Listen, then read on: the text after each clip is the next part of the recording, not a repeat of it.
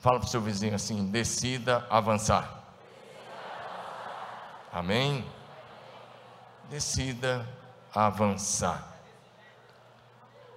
Hoje quero falar um pouco com você sobre avanço.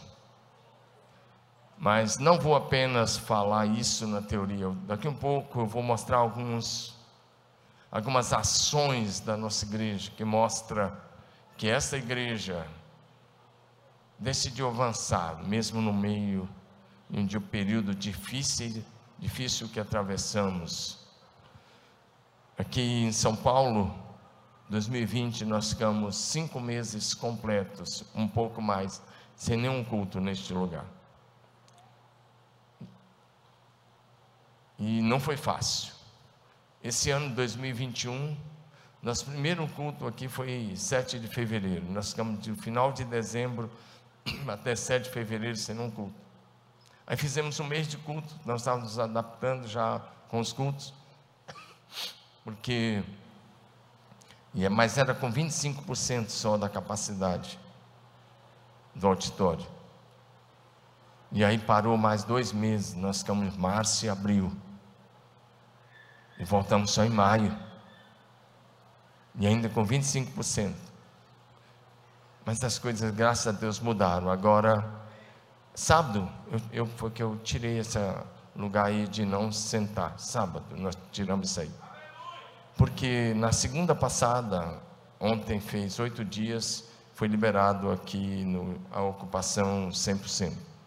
Foi liberado os shows, foi liberado a presença maciça das pessoas nos jogos de futebol. Então, como foi liberado, a gente isso foi de sábado para cá. A gente tirou aí. Mas estamos mantendo ainda o distanciamento de um metro e meio de fileira para fileira. Pelo menos isso a gente continua. Tá bom? Então colabora aí com a máscara e vamos à palavra. Abra sua Bíblia em Filipenses 3. Vamos juntos? Vou compartilhar uma palavra. Fala de novo para o seu vizinho. Decida avançar. Uma das coisas que nós precisamos aprender sobre a igreja é que a igreja de Jesus, historicamente, ela é imparável. Amém? Diga, a igreja é imparável. Filipenses 3, 12 a 14 diz: Não que eu tenha já recebido ou tenha já obtido perfeição, mas prossigo para conquistar aquilo para que também fui conquistado por Cristo Jesus. Irmãos, quanto a mim, não julgo havê-lo alcançado, mas uma coisa faço esquecendo-me das coisas que para trás ficam e avançando para as que diante de mim estão, prossigo para o alvo, para o prêmio da soberana vocação de Deus em Cristo Jesus. Vamos orar? Pai, nós somos tão gratos por esta semana. Nós te louvamos, nós te glorificamos, porque o Senhor separou esses dias porque o Senhor ama a tua igreja. E obrigado, Senhor Jesus, por aquilo que o Senhor está fazendo na vida de cada um de nós. E obrigado por aquilo que o Senhor vai fazer até o final desta semana. Amado Espírito Santo, o Senhor é muito bem-vindo, bem-vindo, bem-vindo mesmo. Fique à vontade, fique à vontade, fala conosco, convence-nos do pecado, da justiça, do juízo mas, sobretudo, convence-nos da necessidade de continuarmos avançando. Faça de cada um aqui pessoas imparáveis no teu reino, para o louvor da tua glória. Ora, em nome de Jesus. Diga amém. Com alegria, diga assim: meu alvo é Cristo. Vou avançar. Eu vou vencer. Ninguém vai me deter Agora fala para convencer o teu coração, a tua alma e o teu espírito. Diga: meu alvo é Cristo. Vou avançar. Eu vou vencer. Ninguém vai me deter. Aleluia.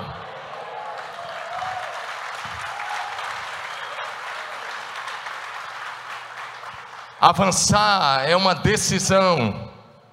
É uma decisão que a gente precisa tomar para superar os problemas que enfrentamos, os obstáculos, as dificuldades as adversidades, muitas vezes as, as dores, as enfermidades, o luto, as epidemias, as pandemias, as aflições, as tribulações e as provações que enfrentamos. Vivemos em um mundo caído e nesse mundo caído os filhos de Deus também passam por dificuldades. Por isso, precisam tomar diariamente a decisão de continuar avançando.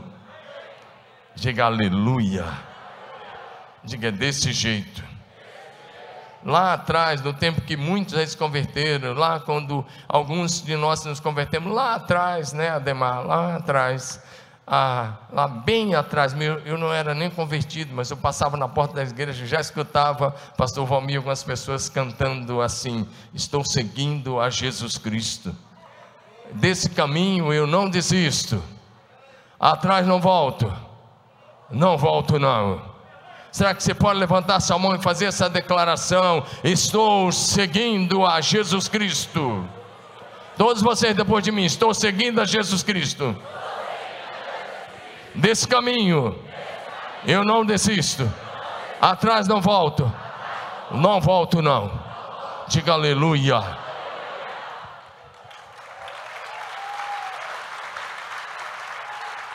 Você vai me ajudar a pregar hoje à noite, tá bom? Vira para o seu vizinho de cadeira e fala assim para ele: decida avançar.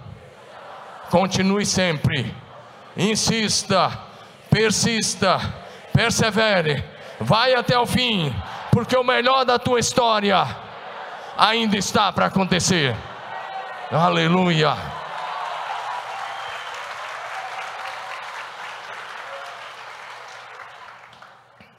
Como igreja, nós decidimos avançar. Amém? Desde o início da história, a igreja precisou decidir avançar. Porque lá em Jerusalém mesmo, lá as autoridades já chegaram para Pedro, João e os apóstolos falaram: vocês estão proibidos de falar no nome de Jesus. Mas Pedro deu a seguinte resposta: Pedro e João disseram: vocês acham que é justo obedecer a vocês ou a Deus? E aí, Atos 4, ele disse uma frase linda: Não podemos deixar de falar do que temos visto e ouvido. Pedro estava dizendo: Nós vamos continuar avançando, diga aleluia. Foi por isso que o Evangelho chegou até nós. Foi por isso que o Evangelho avançou no Império Romano quando era proibido pregar. Foi por isso que o Evangelho atravessou as mais diferentes situações, perseguições, pestes, guerras. Foi assim que o Evangelho atravessou esses dois mil anos. Diga aleluia. Nós decidimos avançar. E eu sei que se você está aqui, isso diz a teu respeito que você decidiu avançar. Diga amém. Nós decidimos avançar, prosseguindo para o alvo. Paulo disse: esquecendo-me das coisas que para trás ficaram, avançando para as que estão adiante de mim, prossigo para o alvo, para o prêmio da soberana vocação de Deus em Cristo Jesus. Agora, ministra na vida do teu vizinho de cadeira, fala assim para ele primeiro: ó, a mensagem não vai vir no teu celular. Deixa esse negócio para depois. Honre a presença do Espírito Santo neste lugar hoje à noite.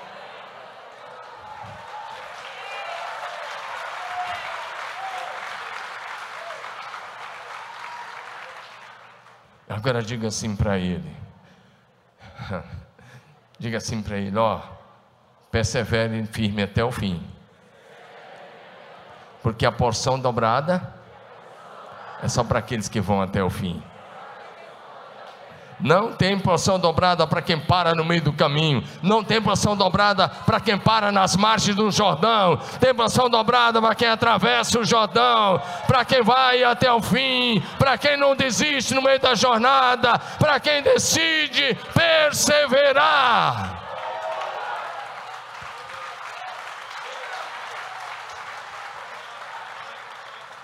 Em primeiro lugar, diga: decida avançar na evangelização. É um A em lugar desse I, tá? Vai ter sempre um Azinho aí no lugar desse I. Diga decida, avançar na evangelização. Como igreja de Jesus, nós temos que ter paixão por Jesus e compaixão daqueles que ainda estão perdidos, e isso deve nos levar a pregar o Evangelho todo, todos os dias, a todas as pessoas, em todos os lugares, usando todos os meios possíveis. Diga amém. Fala assim para o teu vizinho: quem desiste, nunca vence, e o vencedor jamais desiste. Diga de novo: quem desiste, nunca vence. E o vencedor, jamais desiste. Diga aleluia. Sabe, parece que alguma coisa aconteceu no meio da igreja evangélica brasileira e da igreja de um modo geral, porque parece que a igreja começou a acreditar que Deus quer nos levar apenas a lugares fáceis, a lugares seguros, para fazermos coisas fáceis. Quando foi que a gente começou a acreditar nisso? Esse nunca foi o projeto de Deus. Ei, meu irmão, Jesus não morreu na cruz para te manter em segurança. Ele morreu na cruz, ressuscitou o terceiro dia, subiu ao céu e enviou o Espírito Santo para te tornar perigoso contra o inferno. Diga aleluia. É para Jesus, manda ver aí.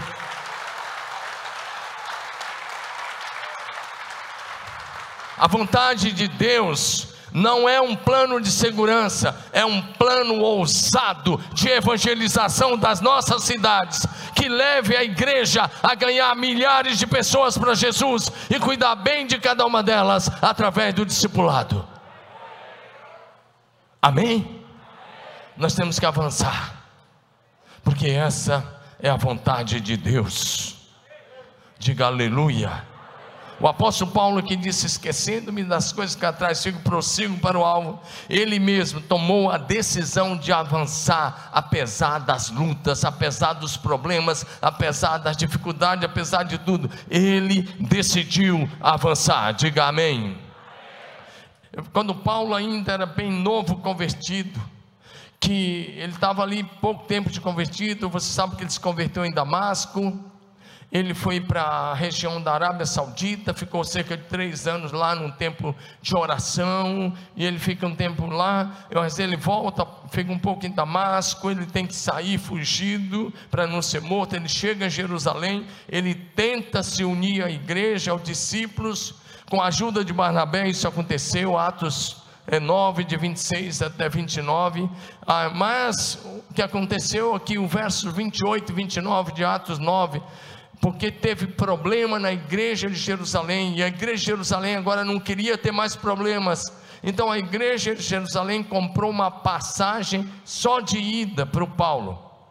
Imagina que a liderança da igreja se reúne e fala para você, o pastorzão, a gente ama tanto você e nós vamos dar um presente a você. você fala o que, que é? Uma passagem de ida para Afeganistão. Só de ida. Para um país fechado.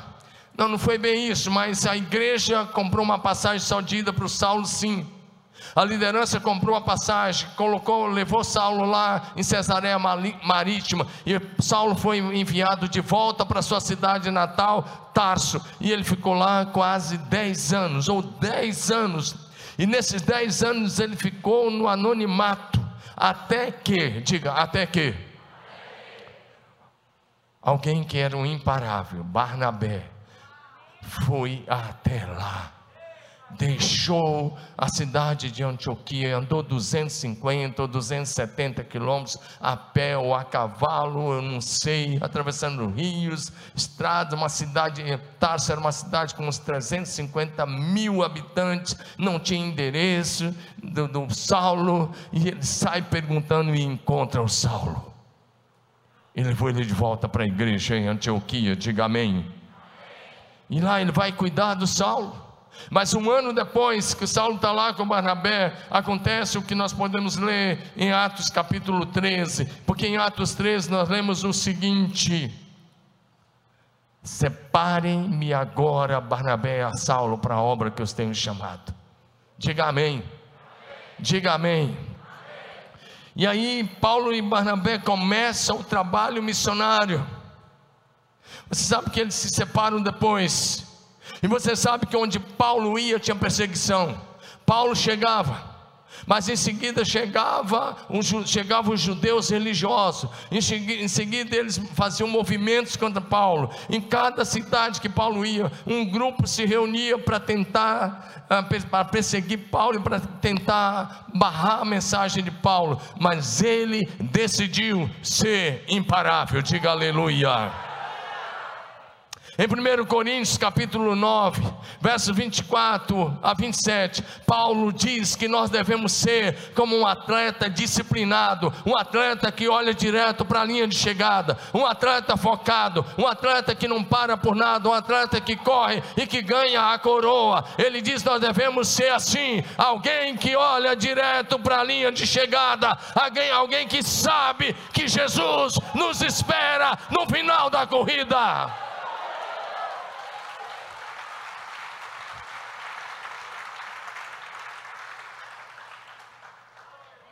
E o Paulo passa por perseguição, prisão, açoite, quase morte ou morte. É, quando ele chega lá, na, ele é arrastado para fora da cidade, é jogado no lixão como morto. Mas os irmãos fizeram um círculo. Olha aí, vou fazer aqui um, uma propaganda de um grupo bem legal. Um, você já vai entrar no reteté aí.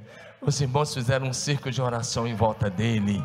E ele se levantou, e no outro dia ele estava pregando novamente. O apedrejamento não parou Paulo, as prisões não pararam Paulo, o naufrágio não parou Paulo, nada parava o apóstolo Paulo, porque ele decidiu ser imparável. Mas a morte também não calou Paulo. Você sabe que os últimos anos ele ficou na prisão em Roma. Você sabe que ele tomou na terra como Marte, mas se levantou na eternidade como príncipe de Deus. Sabe por que, que não parou? Porque os escritos deles continuam até hoje. Fala para o teu vizinho, viva de tal maneira que depois que você for, você continue pregando através do teu legado. Diga aleluia. Diga glória a Deus. Paulo enfrentou todo tipo de problema, tribulações, aflições, perseguições, prisões, apedrejamento, açoites, naufrágios, mas ele prosseguiu. Diga amém. Sabe, eu vi muita gente que paralisou. Aqui em nossa cidade. Teve igreja que era para ficar cinco meses só mas ficou quase um ano. Teve igreja que voltou ao culto agora esses dias, esse ano, agora, esse mês que passou, aqui na cidade. E teve algumas que não voltaram mais.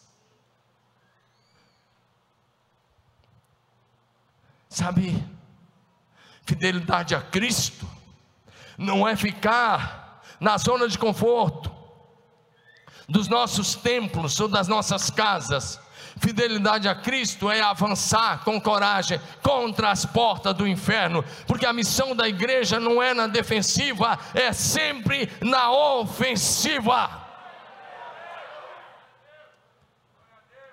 Jesus disse: Eu edificarei minha igreja e as portas do inferno não prevalecerão.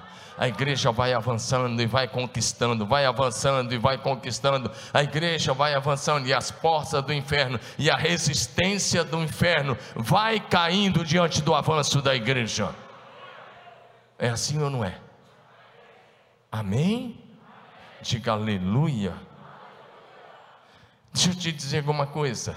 No meio da pandemia, nós, e aí eu estou falando dessa igreja local agora, nós decidimos avançar com as células. A princípio nós paramos todas as células. E nós tínhamos muitas centenas e centenas de células. Nós acabamos, naquele foi um susto, Quando saiu lá a direção do governador para parar tudo, nós paramos. Mas foram dias difíceis, mas um, dois meses depois nós começamos a falar, está na hora de voltar com as células. E nós voltamos com as células. Bastante delas. Tem algumas que não voltaram até hoje, mas vão voltar em breve em nome de Jesus. Eu quero te mostrar algumas coisas que nós fizemos em 2020 a partir de maio de 2020, que nós estávamos de lockdown desde o dia 15 de março, eu quero te mostrar algumas ações que nós fizemos. Eu tenho alguns vídeos, algumas fotos para te mostrar. Presta bem atenção, eu vou mostrar isso só para te edificar. Por favor, Eli, pessoal aí, eu vou dizendo o que, que é à medida que for acontecendo. Vamos lá? Pode, pode fazer isso aí para nós. Vamos mostrando algumas imagens e algumas fotos para vocês. Vamos lá. Ok, esse daí é um culto, é uma, é o estacionamento do shopping, foi o primeiro culto drive. Nós fizemos culto drive no estacionamento do shopping, nós alugamos uma rádio, as pessoas ficavam dentro do carro e, e, nós, e era direto também pela TV. E nós pegamos o estacionamento do maior shopping da cidade e nós tínhamos lá no estacionamento, acho que uns 700, 800 carros. Usamos os dois estacionamentos lotados, um louvorzão, como você viu aqui hoje, e o povo de dentro dos carros assistindo, ouvindo os cultos e recebendo a mensagem. Esse culto, esse segundo aí, foi no dia 14 de junho de 2020. Eu não sei se está passando do primeiro ou do segundo, mas esse segundo, em pouco mais de 12 horas, só na, no Facebook da TV, tinha atingido mais de 64 mil visualizações. Diga amém. Diga glória a Deus. Você tem foto, a imagem aérea disso daí do primeiro é, do culto drive. Então nós decidimos fazer isso, fizemos duas vezes lá. Vamos lá para o próximo. As próximas imagens, nós decidimos voltar. Você está colocando já a construção, ia deixar por último, você vai voltar a construção por último. Isso aí, essas imagens você está vendo agora, é ato profético. Nós fizemos atos proféticos no meio da rua, na principal avenida nós fomos para lá às 5 horas da tarde, nosso povo ficou, encheu a Avenida Sampaio Vidal, e nós fizemos é, ato profético aí na cidade, orando na avenida, mantendo o distanciamento com todo cuidado, mas nós estávamos lá, orando pela cidade, abençoando a cidade. E bem interessante. Próximo, quero que você veja aí outra coisa. Ah, essa era também ainda é do. Agora essa nós fizemos aqui nesse, nesse estacionamento. Essa é uma fila de vacinação. Nós temos dois dias de vacinação dos idosos aqui e foi demais, foi demais. Aqui foi, foi bem interessante. As pessoas entravam e era uma vacinação drive, e os profissionais da saúde já aplicavam a injeção nos, nos idosos aí, e foi dois dias seguidos, assim, muito, muito interessante, um movimento muito forte. Nós somos a primeira igreja que fez isso aqui na cidade, a vacinação de idosos aqui, logo no começo, as filas dobravam os quarteirões aí de carro, uma coisa muito grandiosa que aconteceu aqui, a média de mil pessoas vacinadas cada dia. Dá um glória a Deus aí. Aí tem, ah, você colocou do ônibus também? Bom, nós tínhamos quatro ônibus desse daí. Nós doamos os quatro no meio do lockdown também, no, no meio do, desse período. Nós, um foi lá para o Maranhão, para o pastor que falou hoje à tarde aqui, o Antônio Wilton. Outro foi lá para a Bahia agora, recente, lá no, Simões Filho. Outro foi lá para São José do Rio Preto, o pastor Josué. E outro foi aqui para Garça. Nós também ofertamos aí para abençoar os irmãos. Diga amém. Agora, nós fizemos outras coisas também. Ah, ah, os cultos na TV, vai colocando, muda as imagens agora, vamos rapidamente para o próximo. Nós fizemos uma coisa bem interessante que eu quero mostrar para vocês agora, que foi uma decisão através das células. Por favor, 3, 2, 1, mudando aí agora os batismos. Batismos, animais de batismo. Tá aí, vamos lá. Aqui ao vivo, mas vai dar certo, vai dar certo. Ele sabia que tinha, está tudo certo, está reservado aí. Agora presta atenção. Nós, normalmente, nós batizamos aqui quatro vezes no ano. No primeiro é, domingo de abril, no último domingo de junho, no último de setembro e no primeiro e no segundo domingo de dezembro. Nós batizamos aqui. Só que veio lockdown, Não teve o batismo de abril, não teve o batismo de junho. E daí eu fui é, cortar o cabelo, eu vou no cabeleireiro de, aqui de um irmão aqui da igreja. Ele, é, ele corta certinho assim, eu vou lá, né? Que é, meu cabelo é fácil cortar, já mete a máquina, já fez, né? E eu estou lá cortando o cabelo, e de repente entra uma irmã e ela olhou para mim, ela não tinha sido batizada, ela, acho que ela deve estar até aí hoje, né? ela é da região laranja. E ela olhou para mim e falou: Pastor Domingos, eu fiz o curso do batismo. Não teve batismo em abril, não teve em junho, nós já estamos em julho. E, e eu vi nitidamente na, na palavra daquela irmã. Acho que ela estava tão preocupada, ela estava assim: Pastor, eu preciso batizar, porque vai que aconteça alguma coisa. Né? Era, nas entrelinhas eu estava lendo isso. Eu falei, qual célula que a senhora frequenta? Ela falou, aqui na casa do Silas. Eu falei, Silas, aqui tem piscina. Ele falou, tem. Eu falei, então a senhora vai, vai ser batizada na próxima quarta-feira aqui. Cheguei para o pastor da região, que é o pastor Wellington, na reunião da terça seguinte. Já falei com todos os pastores, eu continuei fazendo a reunião com os pastores no meio de tudo isso. Falei: olha, gente, nós perdemos dois batismos, mas o inimigo não vai ganhar essa, não. Eu falei, agora nós vamos batizar nas células. Presta atenção nessa, nós vamos batizar nas células. Compramos algumas piscinas infláveis, infláveis e, e demos para os hospedeiros ficar lá e levavam, os pastores levavam. E deixa eu te falar uma coisa, irmão. Possivelmente nós somos uma das poucas igrejas do Brasil que batizou toda semana, de julho a novembro, nas células toda semana tinha batismo em alguma célula. Eu espero que agora eles tenham resgatado a imagem de algum batismo, que eu tinha pedido isso com antecedência. E então, sabe o que aconteceu? Nós passamos a ter batismo toda semana. A igreja continuou avançando. E eu dizia aos pastores: vocês vão lá, checa. E a gente é meio conservador nessa questão do batismo aqui. Nós somos ainda bem batista nisso. A gente não batiza se tiver com algum vício, não batiza aqueles que são adultos se não tiver, que são casados, não tiver casado direitinho, tiver só juntado, a gente não batiza. Mas nós batizamos. Deus deu a graça de que a partir daquela semana, toda semana, em alguma célula estava batizando. Você pode dar um glória a Deus aí? Sabe o que é isso? É decidir avançar é a igreja decidir avançar no meio da pandemia. Levamos alguns baques no final do ano e no começo também. E meu pessoal, ah, agora saiu uma imagem ali. Eu já ia, tem que ter mais imagens, senão vai sobrar para todo mundo aí. Olha aí, batismo do amarelo, Marcos Paulo ali, Olha, tem um ali que o cara que, que ia batizar estava mais afundado do que o outro. Nossa, olha isso aí, gente. Obrigado. Ô Marcos Paulo, não pega, ah, não, aí você e o Alessandro aí, tá? Batiza os três, pode ir colocando, olha aí as piscinas que eu falei para vocês. E aí toda semana, pode ir colocando aí, tem algumas imagens de batismo. Toda semana tinha batismo. Porque Deus honra uma igreja que decide avançar. Diga aleluia. Diga glória a Deus. Mas esse ano em agosto, voltando da pandemia, nossa, nós estamos construindo uma sede muito grande. Eu encorajo você a tirar um tempinho amanhã ou quinta e ir lá conhecer a construção da nossa nova sede.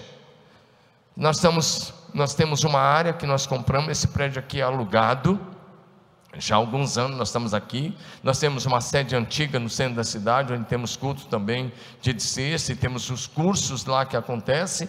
Temos essa, essa aqui é alugado, mas nós temos uma área de 82 mil metros quadrados. Nós compramos aí perto do shopping e esse prédio está coberto. É um prédio, a princípio, para 5 mil pessoas sentadas e agora nós estamos a, nós retomamos essas obras em agosto.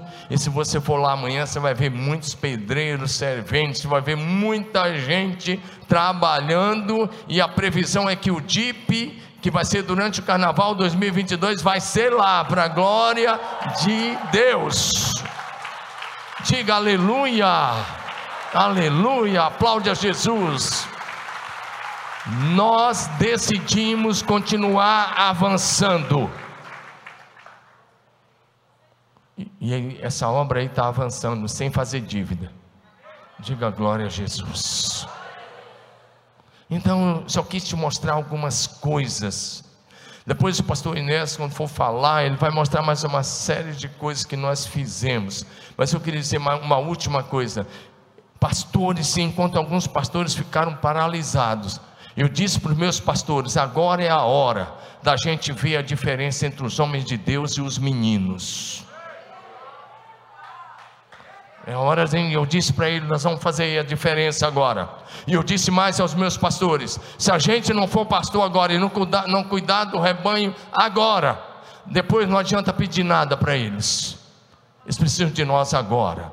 E em três meses nós fizemos mais de 1.200 visitas. Dá um glória a Deus aí, irmão. Só a equipe pastoral, mais de 1.200, na verdade são as 1.300 visitas. E mais, eu falei para eles: vocês estão proibidos por mim de receber qualquer oferta nessa visita, de receber dízimo ou qualquer oferta, vocês não podem receber absolutamente nada. Se chega lá alguém dissesse, ó, oh, eu quero mandar uma oferta para a igreja, a resposta é não, nós não viemos aqui para isso, nós viemos aqui orar e profetizar a vida de Deus sobre a tua família. Então eles liam a Bíblia, eles davam uma palavra de encorajamento, uma palavra de ânimo, e terminavam de orar, eles falavam assim: além de orar, o que nós podemos fazer por você? Ah, não, meu vizinho está precisando de uma cesta básica, nós estamos precisando. Já abria o porta-mala do carro, porque todos os pastores levavam duas ou três cestas básicas no porta-mala, ou quatro cestas básicas.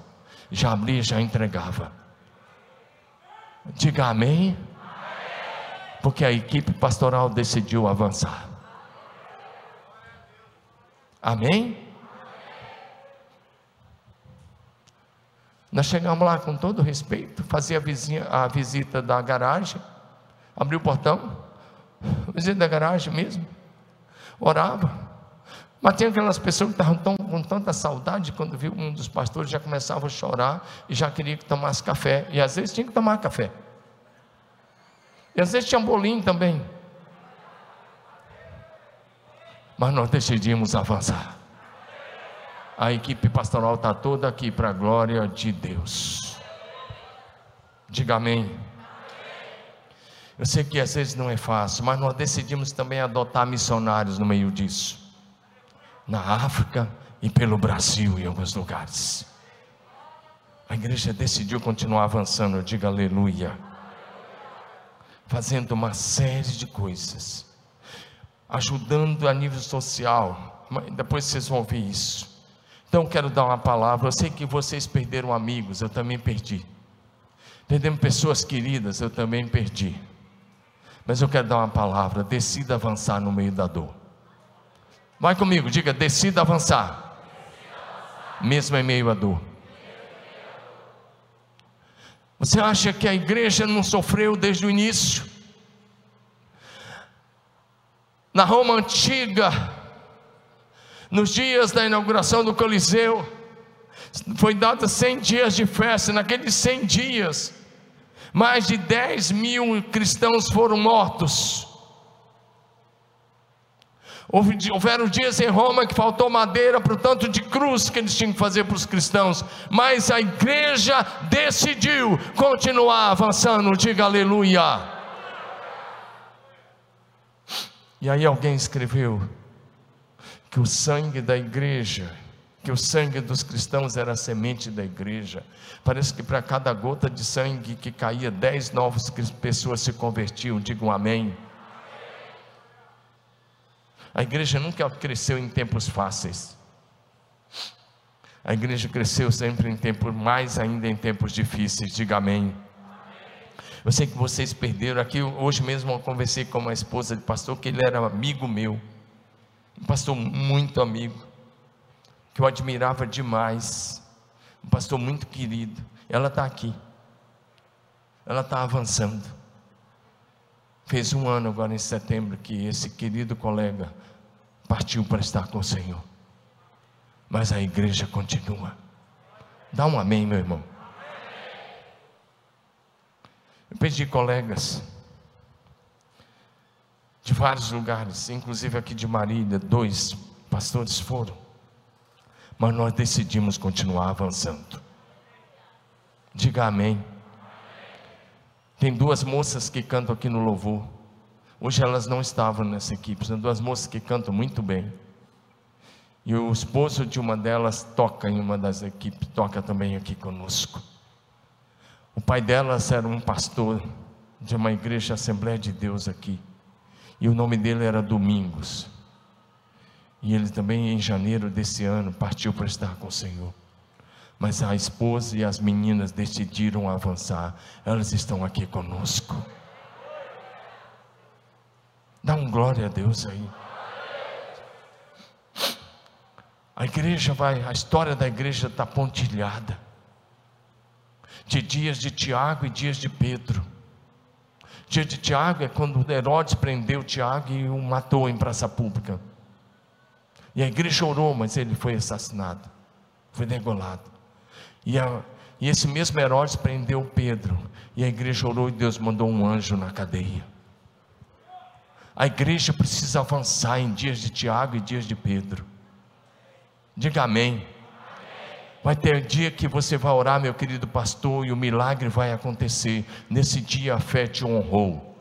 Mas tem dia que você vai orar e o milagre não vai acontecer. E nesse dia você vai precisar honrar a fé em Cristo Jesus e continuar avançando apesar da dor.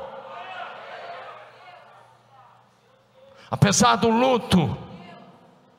Eu sei que todos vocês perderam alguém mas a palavra de Deus é: avance, continue avançando, não pare, vá em frente, persevera, porque a coroa da vida é para aqueles que são fiéis até o fim.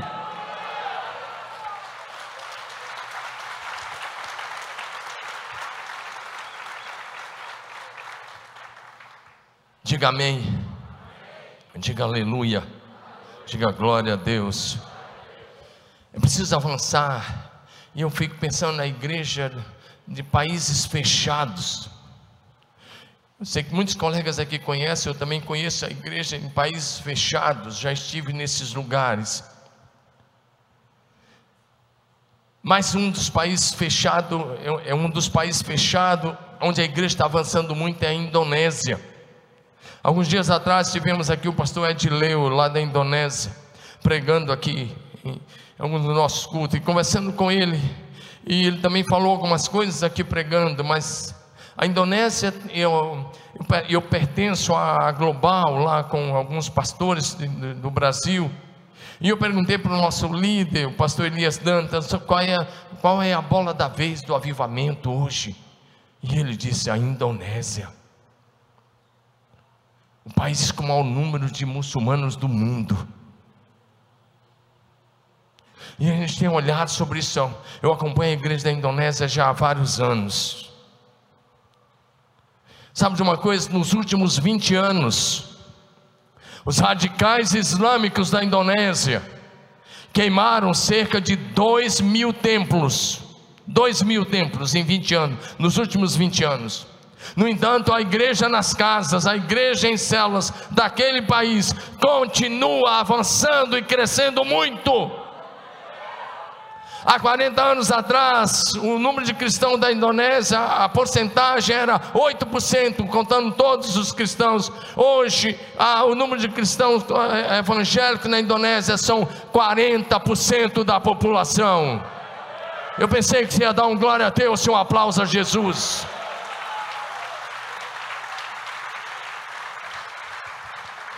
É claro que o governo não pode divulgar isso, porque ficaria muito mal para ele diante dos outros países islâmicos. Mas a igreja avança. Porque a igreja decidiu avançar, diga aleluia. Uma outra coisa que eu quero ver, falar com você rapidamente é: não deixe o medo paralisar você. Vira para o teu vizinho e fala: não deixe o medo paralisar você.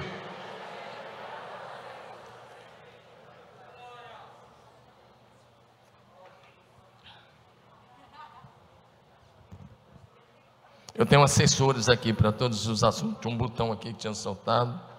Está resolvido já. Obrigado. Obrigado aos assessores aí. Obrigado. Diga para o seu vizinho de novo: não deixe o medo paralisar você. Eu fico pensando de muitos pastores que deixaram se paralisar pelo medo. Eu fico pensando de muitos pastores que pregaram contra o medo e depois veio e eles paralisaram. Eu pensando de líderes, de células, de líderes dentro das igrejas que nunca mais voltaram a participar de um culto, que nunca mais assistiram um culto presencial, que ficaram só no online, que nunca mais disseram para foram é, ter um tempo com Deus, porque o medo paralisou. Anda de avião que a cadeira é uma do lado do outro. É uma, uma das grandes hipocrisias que você tem que manter o distanciamento no aeroporto, numa série de coisas, mas na hora que senta é colado um no outro, e você anda de avião cheio, mas não vai no culto do Senhor. Misericórdia!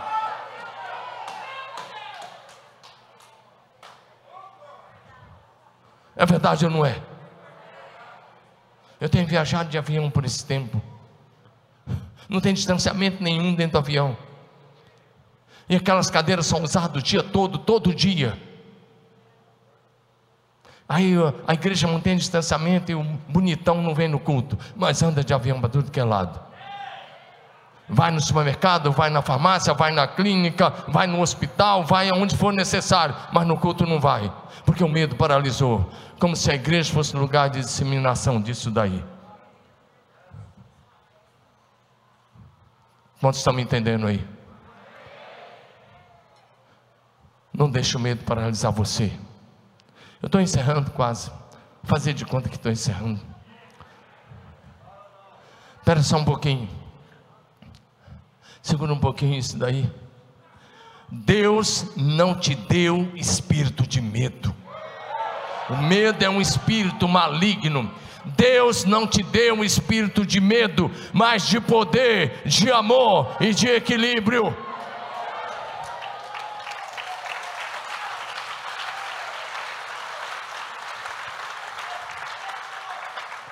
Não deixe o medo paralisar você. Claro, você tem que se cuidar. Claro, você tem que se proteger. Mas ser paralisado pelo medo, não. Você tem uma coisa que precisa estar imune é do medo. Em Cristo Jesus você precisa estar imune ao medo. Diga amém. Em 2006, em, grave bem essa data, em 2006, na Indonésia, país que eu estava falando, os radicais islâmicos degolaram três moças adolescentes, porque elas não quiseram negar Jesus. Eles pegaram a cabeça dessas moças e jogaram na frente do templo da igreja onde, eles, onde aquelas adolescentes congregavam para meter medo e terror nas pessoas da igreja. Mas a igreja decidiu se reunir, e a igreja decidiu orar, e a igreja decidiu avançar na evangelização como resposta à oração daquela igreja, o Espírito Santo levantou três crianças daquela igreja, uma de 12, uma de 11, uma de 10 anos, e aquelas três crianças com essa 12, 11, 10 anos da mesma família começaram a pregar o evangelho. E milhares e milhares de pessoas começaram a se reunir no pátio daquele lugar, depois nos estádios da cidade, naqueles dias Naqueles dias houveram mais de 10 mil pessoas curadas de doenças graves, milhares foram libertos, muitos milhares foram salvos, foram alcançados pelo Evangelho de Jesus. Porque a igreja disse: a morte não vai nos paralisar, o medo não vai nos paralisar. Diga aleluia. Uma outra desculpa que a gente dá muito é: não vou porque não tem dinheiro. Na igreja não faz missões porque não tem dinheiro. E eu digo: sua igreja não tem dinheiro porque não faz missões. Você disse, não faz porque não tem dinheiro. Eu digo, não tem dinheiro porque não faz missões. Porque essa é uma bela desculpa furada. E tem uns engraçadinhos que fica, não, é que se eu tivesse dinheiro, é que se eu ganhasse na cena, é que se eu, é que se, que se, esse se não vai levar para seu lugar nenhum. Comece a avançar sem dinheiro.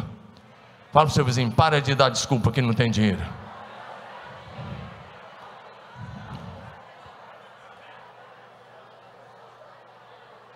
São desculpas.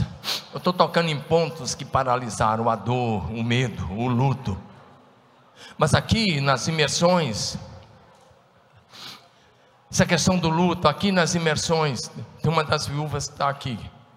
Aqui nas imersão, na imersão passada, eu apresentei três mulheres de pastores viúvas que os esposos morreram de câncer e elas assumiram a igreja. E as igrejas estão crescendo mais do que no tempo que o marido era vivo, porque essas irmãs decidiram avançar no meio do luto. Diga amém. Diga assim: avance sem dinheiro, irmão. Quando o povo saiu do Egito, eles não tinham dinheiro, mas eles decidiram avançar e Deus deu o maná, Deus deu a água, Deus deu a provisão, Deus cuidou dos pés, Deus cuidou do calçado, Deus cuidou da roupa, Deus não mudou, Deus não mudou, Ele é o mesmo, Ele vai cuidar de você, Ele é a tua provisão, Ele é o teu provedor, dele vem os recursos a obra de Deus, feita do, da maneira de Deus, sempre terá a provisão de Deus. É uma frase do Hudson Taylor. Diga amém. Eu quero contar uma, história que eu já contei em alguns lugares. A história com H, tá? Com H é quando é verdadeira. Diga amém. O movimento missionário que nasceu com os irmãos moravianos é um dos movimentos que eu mais admiro. Os irmãos morávios. Eu admiro demais esses irmãos. Eu gostaria que, eu quero que a minha igreja seja assim. Porque esses irmãos, no início, eles vieram ali da Boêmia. Boêmia, para você se localizar, não tem mais país com esse nome, não é aquela música Boemia que me tem de regresso, não, não é isso não, por favor. Não é isso não. Só estou tirando aqui um pouquinho para você rir um pouquinho, não ficar tenso aí. Né? Agora, presta atenção, Boêmia é hoje onde era a Boêmia, a República Tcheca, para você se localizar. A antiga Boêmia era um país, hoje República Tcheca. E os irmãos lá da Boêmia e também da Morávia, aquela região ali, entrou um rei lá que era muito católico e muito perseguidor dos que eles chamavam de protestantes. Então, no século XVIII, muitos irmãos saíram da Morávia e da Boêmia, e eles foram ali para hoje o que é o norte da Alemanha. E eles, muitos deles, alguns milhares deles, foram abrigados por um conde chamado Zinzendorf, no lugar chamado Herrhut. Eu não falo nada de alemão, por isso a pronúncia é portuguesada, mas é Herrhut. É, é, é, é por aí. Nesse lugar existe até hoje. Se você quiser, você pode conhecer essa torre de oração de que eu estou falando em Herrhut. É verdade, você pode olhar aí. Presta atenção. E no início eles eram muito briguentos. Porque cada um tinha uma doutrina. Era igual se você tentasse juntar algum tempo atrás batista, presbiteriano, assembleano, metodista, botasse todo mundo lá e os, as comunidades falassem, agora vocês vão viver junto em família. Cada um ia falar, não, a gente ora assim. E um batista tradicional ia falar, não, Deus não é surdo, você tem que orar só em voz baixa. E o presbiteriano ia falar o quê? Não, peraí, que história é essa aí de, desse negócio aí? Não, os dons não existem não, que história é essa? Você sonha com a morte dos apóstolos, não, não somos nada disso, aqui não tem mais essa espécie. É que tinha uns caras, só esse detalhe, eu já volto para a mensagem. Tem uns caras que são tão tradicional que não troca a lâmpada para não ter que levantar a mão.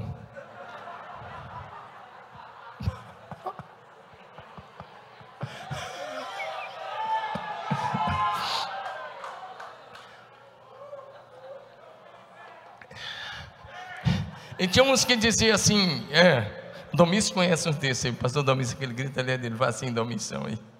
Ele, ele, conhece uns desses aí, é, que é tão tradicional que na hora do batismo ele dizia assim: Eu te batizo em nome do Pai, do Filho e da terceira pessoa da Trindade. De tanto medo que tinha do Espírito Santo. Miséria queima, essa, essa turma toda tem que ser queimada em nome de Jesus.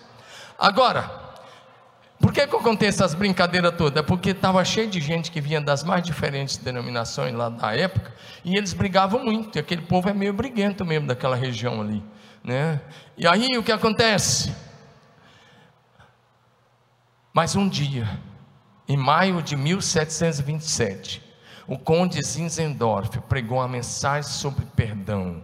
E sobre unidade. E eles tomaram a decisão de perdoar uns aos outros. E eles fizeram um compromisso, um pacto de unidade de viver a unidade, de deixar de lado as diferenças doutrinárias. E eles fizeram um compromisso de unidade. Maio, pega essa data, maio de 1727. Três meses depois, em agosto de 1727, num culto, de, três meses que eles estavam andando em unidade, três meses nesse compromisso de oração e unidade, num culto em que os Zinzendorf estava pregando, Deus derramou o Espírito Santo sobre eles de uma forma sobrenatural. Dá um glória a Deus, meu irmão. Naquele dia eles começaram uma vigília de oração 24 horas por dia. E aquela vigília de oração durou mais de 100 anos sem parar. Nenhuma hora, diga nenhuma hora. Foi a, único, a única igreja que nesses dois mil anos conseguiu manter uma torre de oração. Ela está lá de pé por mais de 100 anos, alguns chegam a dizer 120 anos. Eles começaram com 24 casais, cada casal cobrindo uma hora, e depois esse número foi crescendo, foi crescendo. Sabe, em 65 anos, eles mandaram 2.150 missionários. 2.150 missionários. Diga amém. Eles mandaram missionários para tantos lugares, para muitos lugares. E aí, interessante, quando eles não tinham mais ninguém para ser enviado. Tem história missionária aqui de dois jovens que se venderam como escravos aqui para a região da América Central. E quando eles, esses jovens vieram, 25 anos depois, os líderes vieram, e quando eles chegaram, 25 anos depois, naquela ilha, me parece que a ilha de São João, na, perto de Cuba, naquela região ali da América Central, quando eles chegaram, havia uma igreja com 25 mil convertidos a Jesus. Mas esse não é o ponto que eu quero chegar. Eu estava falando de obedecer sem dinheiro. Diga obedecer sem dinheiro. Quando a igreja não tinha mais dinheiro. Quando a igreja tinha mandado todos os seus jovens. O conde Zinzendorf foi num congresso e tinha dois esquimós lá. E aqueles esquimós procuraram o conde e falaram: Nós sabemos que o senhor enviou missionário para tantos lugares da terra, nós queremos um missionário que nos fale de Jesus. E o conde disse: Nós não temos dinheiro, acabou o dinheiro, nós não temos condições e nós não temos mais quem mandar. E o conde voltou para casa. E quando ele voltou para casa, ele foi dormir. Ele disse que Jesus veio até ele um sonho e visão de Jesus Cristo veio até ele. E Jesus disse: Você falou que não tem mais ninguém? E ele disse: É, não tem ninguém. E Jesus falou para ele: Lembra do oleiro? Tem o oleiro. Envia o oleiro. Porque às vezes você quer enviar só quem tem bacharelado em teologia, mestrado. E Deus disse: Envia o oleiro. Presta atenção. O conde então levantou-se no outro dia, e lá pelas tantas do dia ele foi, mandou chamar o oleiro, e ele conversou com o oleiro, e ele disse: Olha, ele contou a história, presta atenção, levanta sua cabeça, olha para mim. Recebe isso no teu coração agora, em nome de Jesus. E eu vou encerrar, o pastor louvor já pode até subir, porque aí a gente encerra de verdade. O pastor louvor pode subir. Agora, presta atenção. Ele chamou o oleiro para uma entrevista. E ele disse para aquele homem: Eu estava orando, e eu tenho um desafio. E o conde disse: Eu nem sei onde fica esse povo, eu nem sei como chega lá, não tem dinheiro para passagem, para as passagens. E olha, se você aceitar o desafio, você sabe que você nunca mais vai poder voltar. Não tem salário, não tem dinheiro para o teu envio, não tem dinheiro para o teu sustento, não tem como. Você aceita, se você vai aceitar, você nunca mais voltará a essa terra. E aquele oleiro olhou para o conde e disse-me: Deixa eu orar.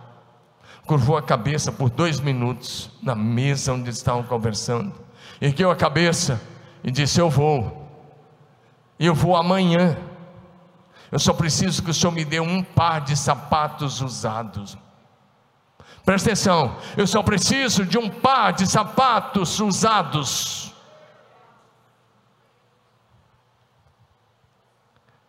E o conde disse: Tudo bem, amanhã você terá seu par de sapatos. Isso não mostra que talvez aquele oleiro era uma pessoa tão pobre que não tivesse nenhum par de sapatos usados.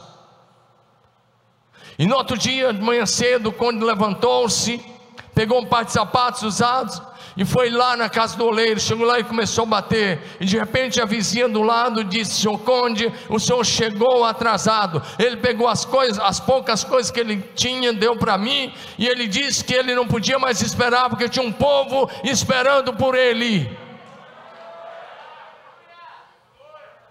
E hoje, se você for entre os esquimós do Alasca, mais de 50% deles são convertidos a Jesus Cristo de Nazaré, porque um oleiro obedeceu o chamado sem dinheiro, pedindo apenas um par de sapatos usados.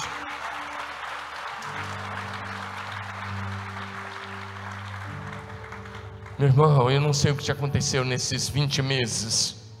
Eu sei que a palavra de Deus é decida avançar. Está doendo? Avance Está difícil? Avance.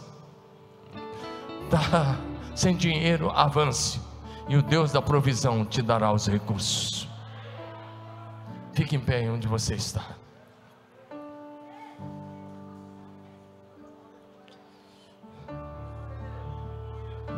Decida avançar olhando firmemente para Jesus. Decida avançar como você está. Decida continuar avançando e perseverar até o fim.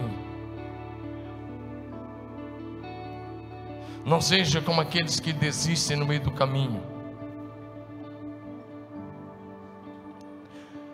Esse não é um tempo para pessimistas. Esse é um tempo para gente otimista, gente positivo, gente visionário, gente que toma a decisão de ser imparável. Não seja pessimista, porque um pessimista enxerga só as dificuldades, e se você enxergar só as dificuldades, você não vai avançar. Eu li uma frase, eu não sei quem disse, mas eu achei demais. Diz assim: Nunca conheci um pessimista bem-sucedido. Eu nunca conheci um pastor pessimista que se torne bem-sucedido. Eu nunca conheci um líder pessimista bem-sucedido mas eu conheço muitos que partiram do nada, mas são otimistas, visionários, gente que age pela fé, gente que depende do Espírito Santo, e por isso estão conquistando as suas cidades para Jesus. Deus te trouxe aqui para mudar a sua história. Deus trouxe aqui para dizer: avance, meu filho. E a única pergunta de Jesus para você é: Você me ama? Se a resposta for sim, ele diz: avance, avance e avance.